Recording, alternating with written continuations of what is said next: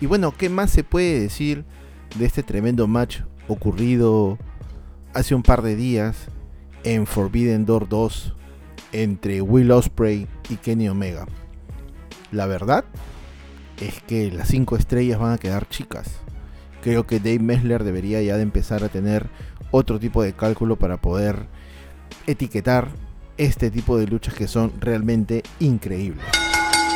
¿Cómo están amigos? Bienvenidos a una nueva edición de su podcast favorito de lucha libre en español, Wrestling y Punto.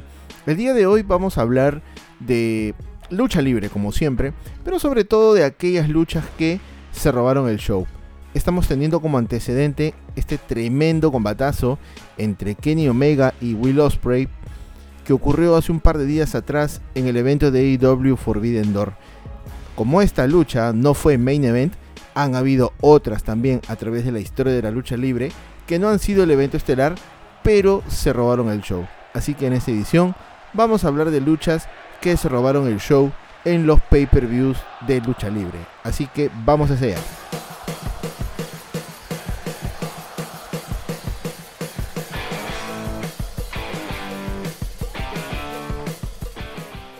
Y bueno, este fin de semana ha sido tremendo para toda la fanaticada de AEW y también para los que les gusta la lucha libre en general. Siempre es bueno ver material distinto, siempre hay que salir de la zona de confort. Eh, no todo es WWE, hay que aceptarlo. Pero AEW ha presentado Forbidden Door, una cartelera muy variada, donde New Japan Pro Wrestling presentó sus estrellas enfrentándose a las estrellas de All Elite Wrestling el evento lo pudimos ver con el amigo Fou. Tuvimos mm, varios momentos en los cuales estuvimos desacuerdo. Mm, en algún momento de la cartelera a mí me pareció un poco floja. Eh, sin embargo, tuvimos que llegar hasta la lucha. Digamos que se robó todas las miradas, se robó todos los aplausos, se robó todos los spots. Donde cada patada, cada gota de sangre, eh, cada movimiento mm, estuvo de manera correcta. Esta vez no tengo nada que decir con respecto a las movidas aéreas, con respecto eh, a las superpatadas, porque están justificadas. Están justificadas esta vez, pero mm, teniendo en cuenta pues este antecedente de esta tremenda lucha que se dio en Forbidden Door, pues decidimos hacer esta este episodio del podcast dedicado a aquellas luchas que se robaron el show. Entonces hay que empezar con lo más reciente. En Wrestle Kingdom 17 de New Japan Pro Wrestling el 4 de enero, en la noche 1, Kenny Omega derrotaba a Will Ospreay para ganar el campeonato peso pesado de los Estados Unidos de la IWGP. En abril de ese año, New Japan anunció un torneo para determinar al nuevo contendiente número 1 al título que poseía Kenny Omega con Will Ospreay, Lance Archer, Juice Robinson e Hiroshi Tanahashi. El 16 de abril, en el Capital Collision de New Japan Pro Wrestling, Juice Robinson fue en el kayfabe suspendido de New Japan Pro Wrestling después de atacar a Fred Rosser como un árbitro durante su lucha. Dicho match terminó sin resultado. Poco después se anunció que Rosser reemplazaría a Robinson en el torneo.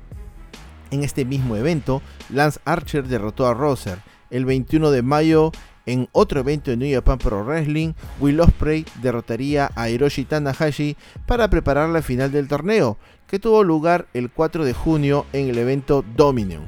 Osprey derrotaría a Lance Archer para convertirse en el retador número uno al título de los Estados Unidos.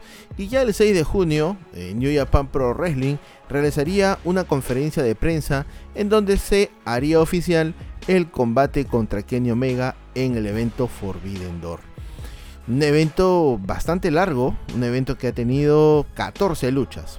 Esta lucha, si contamos las luchas que se dieron en la hora cero, en el pre-show, es la número 12 en la cartelera, 12 de 14. Will Ospreay derrotaba a Kenny Omega para poder consagrarse como nuevo campeón de los Estados Unidos en una tremenda lucha. La verdad es que el cuello de Kenny Omega debe ser de metal para que no haya sufrido ningún tipo de lesión, porque si lo vemos, realmente desde cualquier ángulo es completamente doloroso. Así que por favor, ya lo saben, Don't try this at home.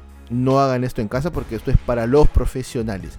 Casi 40 minutos de una excelente lucha que como ya lo dije al inicio, se robó el show, se robó las miradas, se robó los aplausos y dejó la valla muy alta. Muy alta para lo que sería luego el main event entre Brian Danielson y Kazuchika Okada. Mm, no es que la lucha haya sido mala del main event, pero definitivamente el patrón que tienen Will Ospreay y Kenny Omega de romper las 5 estrellas se dio en Forbidden Door. Y la verdad es que mm, no hay manera de buscarle algo negativo al match porque no lo ha tenido. O sea, no hay que tampoco ser exagerados, hay que darle crédito a quien crédito merece. Y esta vez Will Ospreay y Kenny Omega dieron la que posiblemente pueda ser catalogada la mejor lucha del 2023. Y eso que estamos prácticamente ya a mitad de año. Pero bueno, otra lucha que se robó el show fue dada en 1997 en el evento Halloween Havoc entre Rey Misterio y Eddie Guerrero. Rey Misterio siempre ha admirado al gran Eddie Guerrero. Han podido demostrarlo juntos en el cuadrilátero y Rey siempre ha declarado en más de una vez que está muy agradecido por todo lo que le enseñó Eddie Guerrero y lo que pudieron vivir en los vestuarios de WCW y de WWE cuando coincidieron. Hace aproximadamente dos años, en el programa The Bump de WWE, se le recordó a Rey Misterio esta lucha. Se le hizo una serie de preguntas, a lo cual él declararía lo siguiente. Fue muy especial, me trae muchos recuerdos. Conocí muy bien a Eddie, Tuve la oportunidad de compartir el ring con él tres o cuatro veces. La conexión fue total, sin duda, porque tuve la oportunidad de trabajar con Eddie en México y también en los Estados Unidos.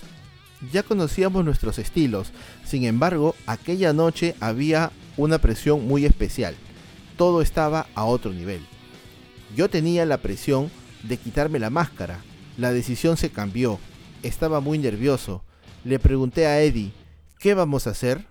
y él me dijo, Rey, solo abre los oídos y escúchame.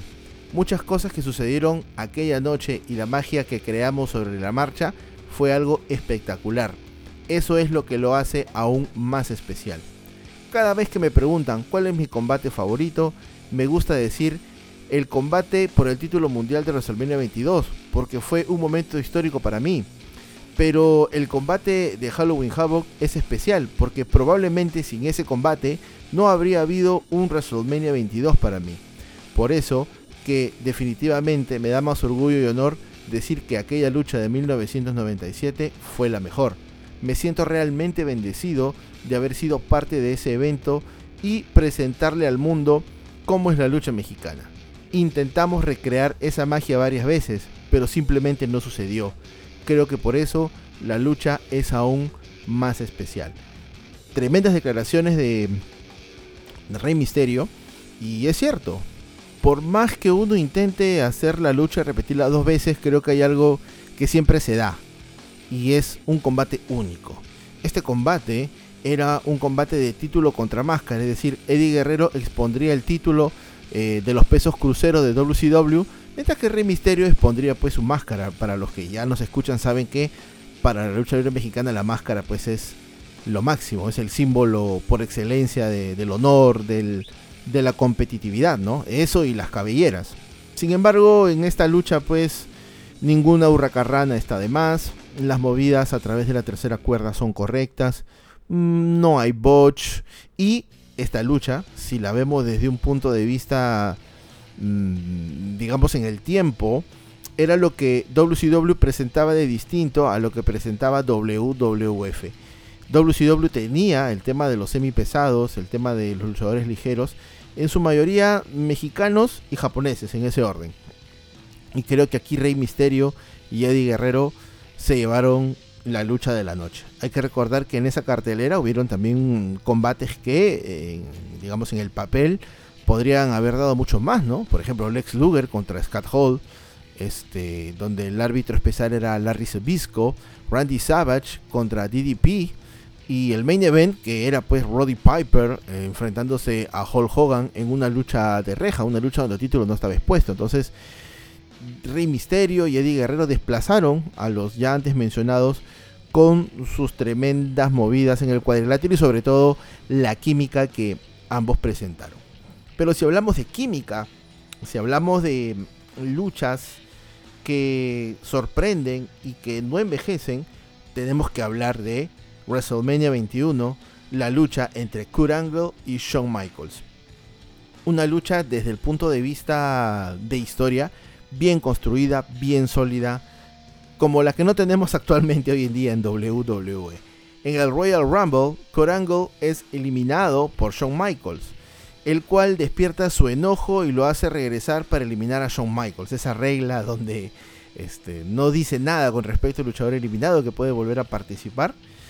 La aprovechó Kurt para poder eliminar a Shawn Michaels. Shawn Michaels eh, retaría en Raw a Kurt Angle en un combate en WrestleMania. Al terminar un Street Fight entre Shawn Michaels y Edge en Monday Night Raw, Kurt Angle aprovecharía para atacar a Shawn Michaels y aceptar su reto. Luego también, en una edición de SmackDown, Shawn Michaels se viste de bigote, se viste de camarógrafo y ataca por detrás a Kurt Angle para poder continuar esta historia. Una historia interpromocional como Raw y SmackDown estaban separados en aquel momento. Había este tipo de luchas, ¿no? Que incluso eh, trajeron de regreso a Marty Jannetty, trajeron de regreso a Sensational Sherry, a mucha gente del pasado para poder ser parte de esta historia.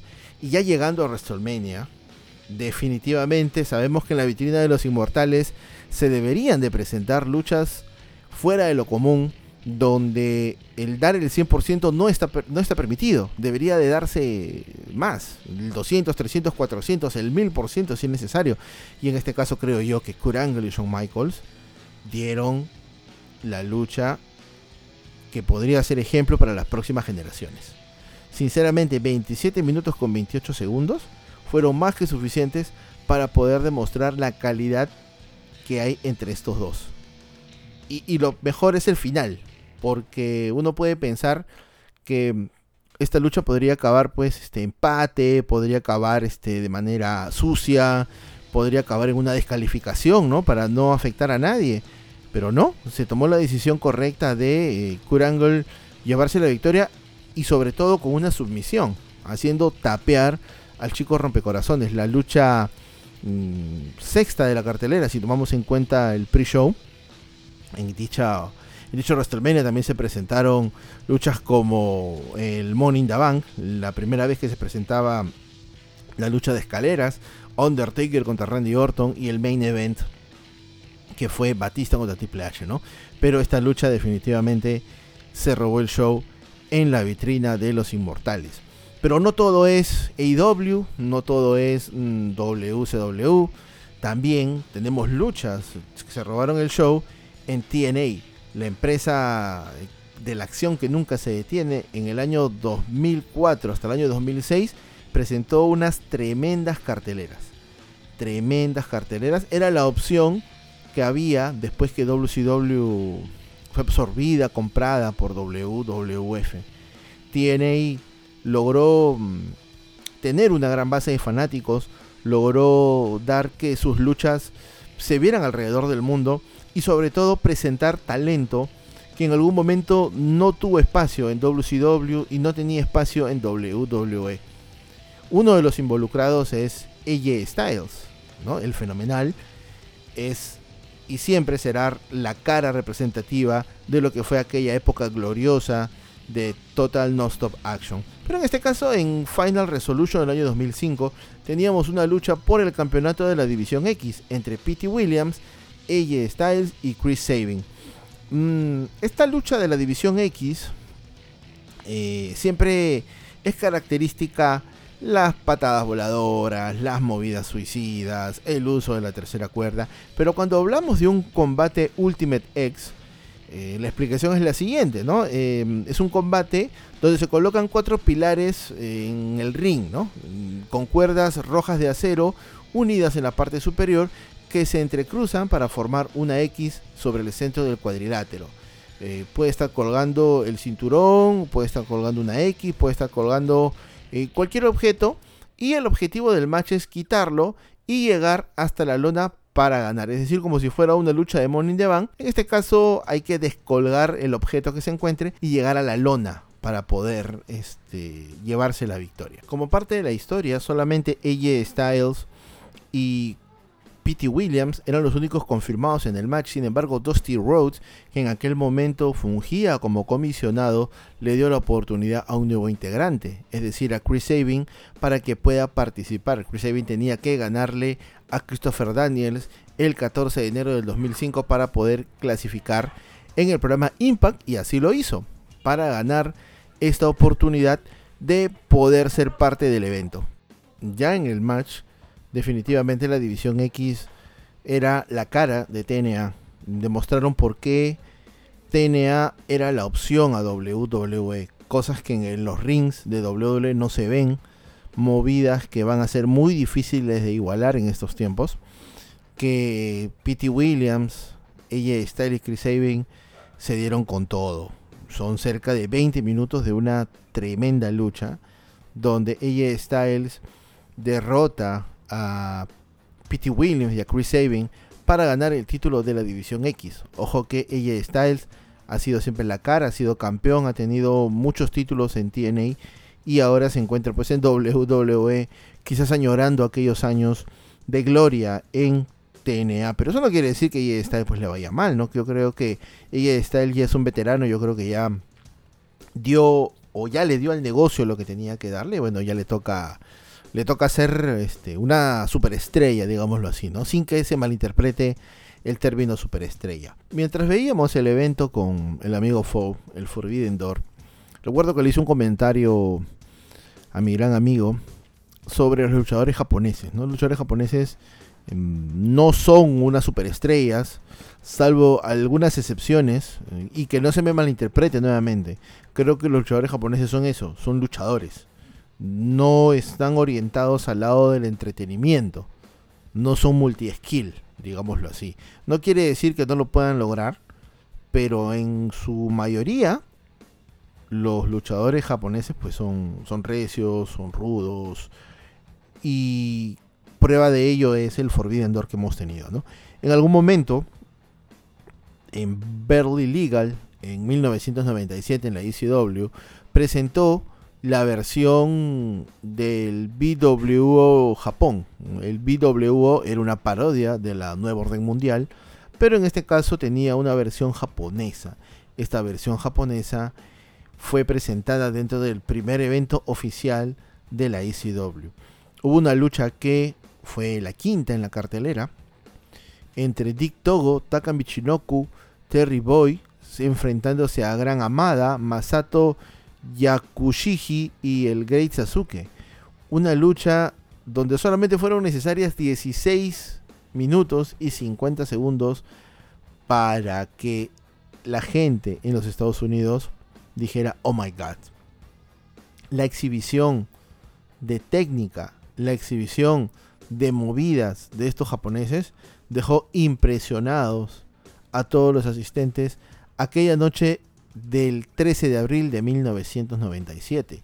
Una lucha que no fue el main event, fue la quinta lucha de la cartelera, en donde el main event fue eh, esta, este three-way dance, ¿no? En dos partes, ¿no? Terry Fong contra el Satman, contra Stevie Richards, y el ganador se enfrentaba a Raven inmediatamente. No quiere decir que estas dos luchas hayan sido malas, pero esta lucha de 3 contra 3 es mucho mejor por donde la mires. En el network la pueden ver, la pueden ver en Daily Motion. Es una lucha que en su momento dio que hablar. Mm, los más puristas van a estar contentos. La gente que le gusta la lucha libre japonesa va a disfrutar y sabe a lo que me refiero. Pero si es que tú mm, quieres mm, invertir 17 minutos de tu tiempo en una buena lucha, desde aquí, desde Wrestling y Punto, te recomendamos esta lucha. Dick Togo, Taka Michinoku y Terry Boy contra Gran Amada, contra Masato Yakushiji y contra el Great Sasuke de Berly Legal de ECW de 1997. Otra lucha que se llevaría a las miradas, los aplausos y no fue parte del main event sería una que sucedió en SummerSlam de 1998. Una de las historias principales que llegó al evento más caliente del verano fue la que involucraba a La Roca defendiendo el campeonato intercontinental de la WWF contra Triple H en una lucha de escalera. En el evento Fury Lowlet, La Roca y Triple H lucharon por el campeonato intercontinental en una lucha de 2 de 3 caídas que terminó sin resultado. Los dos continuaron su rivalidad mientras lideraban sus respectivas acciones. La Roca con The Nation of Domination y Triple H con The Generation X.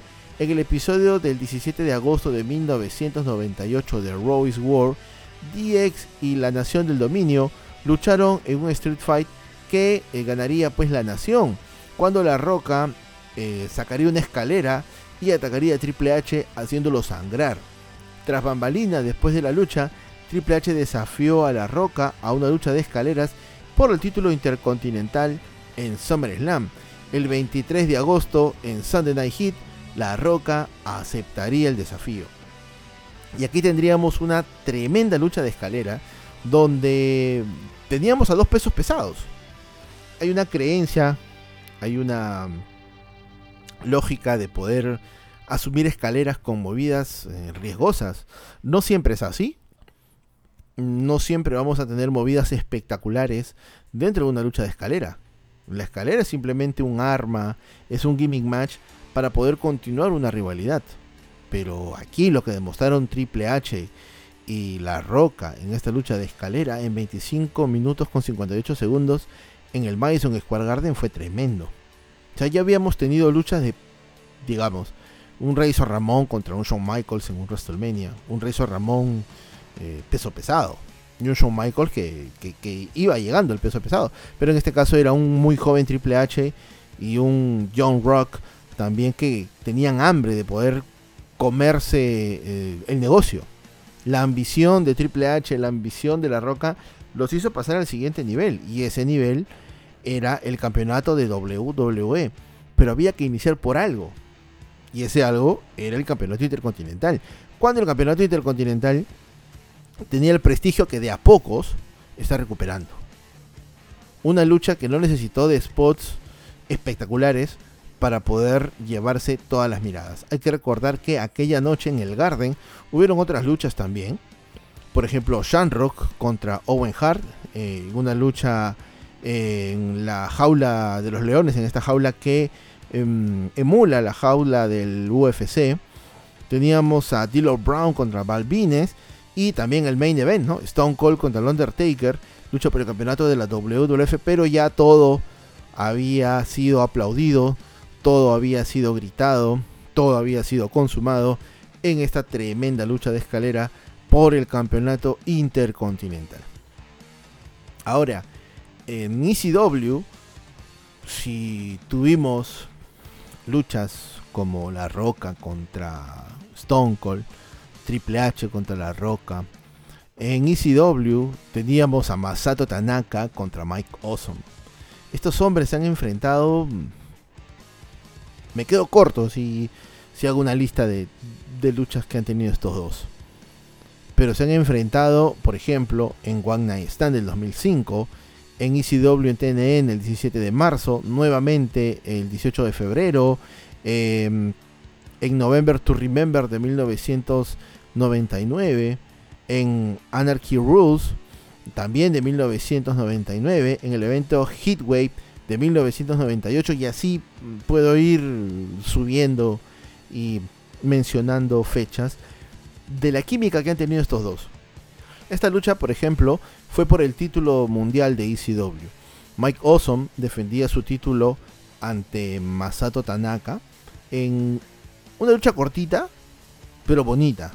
Cortita, pero buena. Cortita, pero que al público le gustó. Cortita, y se robó el show. Esa es la expresión. Y eso que más cortito fue el main event porque fue una lucha de seis. Rhino y los Impact Players que eran Just Incredible y Lance Storm enfrentándose a Raven, a Tommy Dreamer y al Sandman. Esta lucha duró solo 9 minutos con 19, pero la que se llevó todos los aplausos fue Mike Awesome derrotando a Masato Tanaka para defender el título de ECW. Estos dos se conocen desde siempre. Parece que han nacido juntos, parece que han estudiado juntos, no lo sé. Pero definitivamente la química hace que las cosas puedan hacerse de una manera correcta. los silletazos, las movidas mm, hardcore de ambos representan lo que era en ese momento ECW. ECW que se negaba a morir a pesar de todos los problemas económicos, a pesar de la poca publicidad de la misma cadena televisiva, daba pues buenas luchas y qué mejor representantes de aquella época que Masato Tanaka y Mike Awesome. Pasando nuevamente a hablar de EW, tenemos que hablar de Cody contra Dustin en el evento Double or Nothing del año 2019. El 20 de abril de aquel año, después de semanas de burlarse de sus oponentes, se anunció que Cody tenía un nuevo rival, y este era su hermano Dustin Rhodes. Dustin fue conocido por años como Goldas en WWF slash WWE. Hay que recordar que Goldas se le despidió a principios del 2019. En las siguientes semanas previas a su lucha, Cody declararía que derrotaría a su hermano como una forma de matar a la era de la actitud. Hay que recordar que ese Cody Rhodes, al cual estoy haciendo mención, es un Cody Rhodes distinto al, al, hijo pródigo. Digamos que en ese momento Cody Rhodes se quería dar a conocer de una forma distinta. No como el hijo de Dusty, no como al luchador que despreciaron en WWE en algún momento, porque es la verdad, no como al despedido, sino como al que creó una empresa, al que ayudó a crear AEW. Entonces, ¿qué mejor manera de matar la era actitud? La era actitud que tanto se habla, la era actitud que tanto se añora, fue mencionada como parte de esta promo. Pero no solo eso, hay que recordar que en la salida de Cody, Cody saldría al cuadrilátero, mm, su esposa le daría un mazo, ¿no? Qué casual. Y había, oh sorpresa, un trono muy similar a los que usa Triple H en sus salidas en WrestleMania. Y a Cody no se le ocurrió mejor manera de poder lanzar un... No, esto no fue un dardo, esto fue una bala de cañón directo a Stanford para hacerle mención a la WWE lo que se habían perdido, ¿no? Reventaría con el mazo el trono y daría el inicio pues a la lucha, ¿no? Una lucha donde la sangre estuvo presente y bien utilizada. La sangre es un elemento vital en la lucha libre para poder demostrar que las cosas son personales. Y qué más personal que la lucha de dos hermanos. Qué más personal que esto. Definitivamente esta lucha debió ser el main event. Pero si hubiese sido el main event no lo estaríamos mencionando. Hay que recordar que aquella noche el main event fue Chris Jericho contra Kenny Omega. Eh, donde el ganador se enfrentaba a Adam Page para declarar en un siguiente evento al primer campeón mundial de AEW. Fue la séptima lucha de la cartelera, donde también se tuvo pues a la doctora Britt Baker DMD derrotando a Nyla Rose, a Kylie Ray y a Alson Kong. Teníamos también a los John Box derrotando a los Lucha Brothers. Y también a Kip Saban derrotando a Sammy Guevara. Pero definitivamente la lucha de hermano contra hermano se robó todo el espectáculo. Es más, aquí en el canal de YouTube de Wrestling Punto mm, pueden ustedes mmm, disfrutar del análisis que hizo el amigo Fow en aquel momento con respecto a esta lucha. Eso lo vamos a dejar al final para que puedan ver el video al cual estoy haciendo mención. Y ya para cerrar, porque tenemos que cerrar, tenemos que dejar que ustedes disfruten de este feriado, de este 29 de junio. Tenemos que hablar de otra lucha que sucedió en WrestleMania, otra lucha que se robó el show. Y estoy hablando de La Roca enfrentándose a Hollywood Hulk Hogan. Sí, claro, he hecho mención a WrestleMania y no estoy hablando de la lucha de Ricky Steamboat contra Macho Man por el campeonato intercontinental. Es que esta lucha es para hablar todo un programa entero. No es para que sea parte de. Es para dedicarle un programa entero. Ya en su momento la vamos a hacer, lo prometo. Pero en este caso ya para finalizar vamos a hablar de La Roca enfrentándose a Hollywood Hulk Hogan en WrestleMania 18. Bueno, tras la adquisición de WCW por parte de la Federación Mundial de Lucha, WWF se dio la licencia de poder juntar a la nueva orden mundial, a Hollywood Hogan, a Kevin Nash y a Scott Hall. ¿Por qué recién en el año 2002? Muchos se preguntarán. Bueno, yo les respondo. Los contratos de las estrellas más grandes de WCW, llámese Sting, llámense Goldberg, llámense Kevin Nash, Scott Hall, DDP, eh, Hogan y demás, eh, no eran con WCW, era con Warner. Es decir, por más que WCW fue comprada, algunos luchadores continuaron siendo parte de la nómina de WWF, otros fueron despedidos. Con ellos no pasaba eso porque ellos tenían su cheque asegurado. Es decir, sentados en sus sillones, recibían su cheque de mes a mes. Lo cual corresponde, ¿no? Es algo lógico. Si su contrato no le pertenece a WWF, no tienen por qué hacer el esfuerzo. Pero en algún momento tenían que volver. Y eso sucedió en No Way Out. En No Way Out volvería Hogan, volvería Nash y volvería Scott Hall a reformar el NWO con la clásica frase, ¿no? No somos los malos. Pero nos dimos cuenta que mientras avanzaba el evento, y sobre todo como terminó, era toda una patraña clásica de la nueva orden mundial. WrestleMania 18 significaba el regreso de Hulk Hogan a la WWF desde WrestleMania 9. Hogan no había estado presente en un WrestleMania y regresaba tras varios años de ausencia, digamos, a su casa. La nueva orden mundial con Scott Hall y Kevin Nash y Hogan representó todo un movimiento importante para la lucha libre en los 90. La nueva orden mundial era el responsable de los índices eh, de audiencia gigantescos que tuvo WCW en aquel momento y también, por qué no decirlo, de la decadencia que en algún momento se llevó a WCW.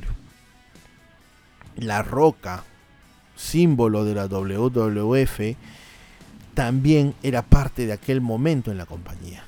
Esta lucha fue denominada Icon vs Icon, pero no sería el main event de la noche.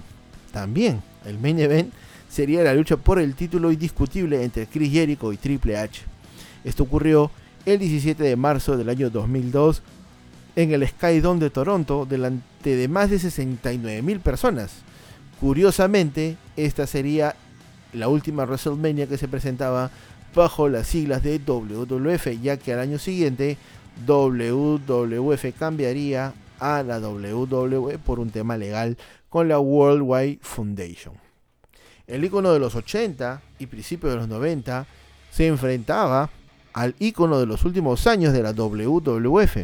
La leyenda viva Hulk Hogan quería enfrentar a La Roca. El retorno de Hogan a un WrestleMania 10 años después y en un combate donde la psicología estuvo presente más que la propia lucha sinceramente. No se necesitaron tocar para tener al público encendido. Solamente las miradas, el hecho de tenerlos a ambos en el ring, hizo que estas 69 mil personas gritasen, se extasiaran, se mojaran. Esa es, la, es la. Si hay algo que alabar de ambos luchadores, fue la capacidad de intercambiar eh, los papeles en medio del combate. ¿Por qué? Porque La Roca llegaba como face y en algún momento tuvo que ser el heel del combate. Y Hollywood Hogan llegaba como el rudo y en algún momento tuvo que convertirse en el face para el beneplácito de los que asistieron a WrestleMania. El combate tuvo mucho mucho de nostalgia, hay que ser sinceros, intercambios de golpes, sobre todo el hulking up de Hulk Hogan que hizo que la gente se quedará sin garganta aquella noche en el Skydome. Pero había una gran duda. ¿Quién se llevaría el combate? Si lo vemos de un lado político, Hulk Hogan pudo haber solicitado la victoria. Pero yo estoy más que seguro que el nuevo contrato que firmó con WWF no tenía un tema de cláusula creativa. Pero igual sigue siendo Hulk Hogan, ¿no? Podía haber tenido algún tipo de de injerencia en el resultado. Pero no, se hizo lo correcto. Ganaría La Roca. Ganaría después de un segundo Rock Bottom y el codazo del pueblo para la cuenta de tres y ganar el combate. Eh, tras el mismo, La Roca y Hogan se dieron un apretón de manos, pero fueron atacados por Scott Hall y Kevin Nash. Pero ambos se unieron en un tag team de ensueño, al menos por unos momentos, y se deshicieron de estos dos. Eh, Hogan y La Roca se quedaron en el ring celebrando con la gente que no podía creer lo que vieron frente a sus ojos. La lucha, ojo, ¿ah? yo también aquí voy a voy a ser sincero, como siempre soy. La lucha, como lucha, deja de viendo, ¿ah? Pero se robó todo. No sé si por los nombres, no sé si por la añoranza de ver a Hogan nuevamente en la WWF, no sé si porque esto tuvo un tufillo de WWF versus WCW Quizás el Icon versus Icon vendió todo, pero se robó el show. Se robó el show. Undertaker y Ric Flair dieron una gran lucha también. No vamos a negarlo. Dieron una gran lucha. Pero. Pero no son las Rocas y no son Hulk Hogan, pues. Sinceramente. Con el respeto que se merece el Taker y con el respeto que se merece Ric Flair. Y, Triple H no es La Roca y Jericho no es Hogan, pues, ¿no? No lo, no lo son. Fue un momentazo. Una lucha que se robó el show. Va a la discusión si es que esos 16 minutos con 24 segundos pueden ser considerados una, una lucha de 5 estrellas, una lucha de 20 estrellas. No lo sé. Pero se robó todo. Dejó la valla alta. La gente en el Skydome estaba con dolor de garganta. No, no, no podía gritar más. Ya no se podía gritar más. Fue algo completamente espectacular que sucedió en WrestleMania 18.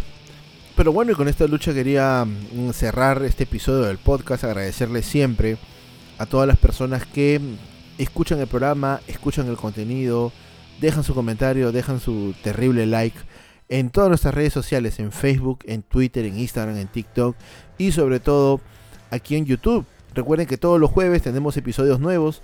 Todos los jueves pueden encontrar aquí al podcast. Y también en la semana los reportes del amigo Fow, los Brawl y otras cosas que ya que van tomando forma con el pasar de los días. Así que sin nada más que decir, un abrazo para ti y un abrazo para todas las personas que nos escuchan. Se cuidan.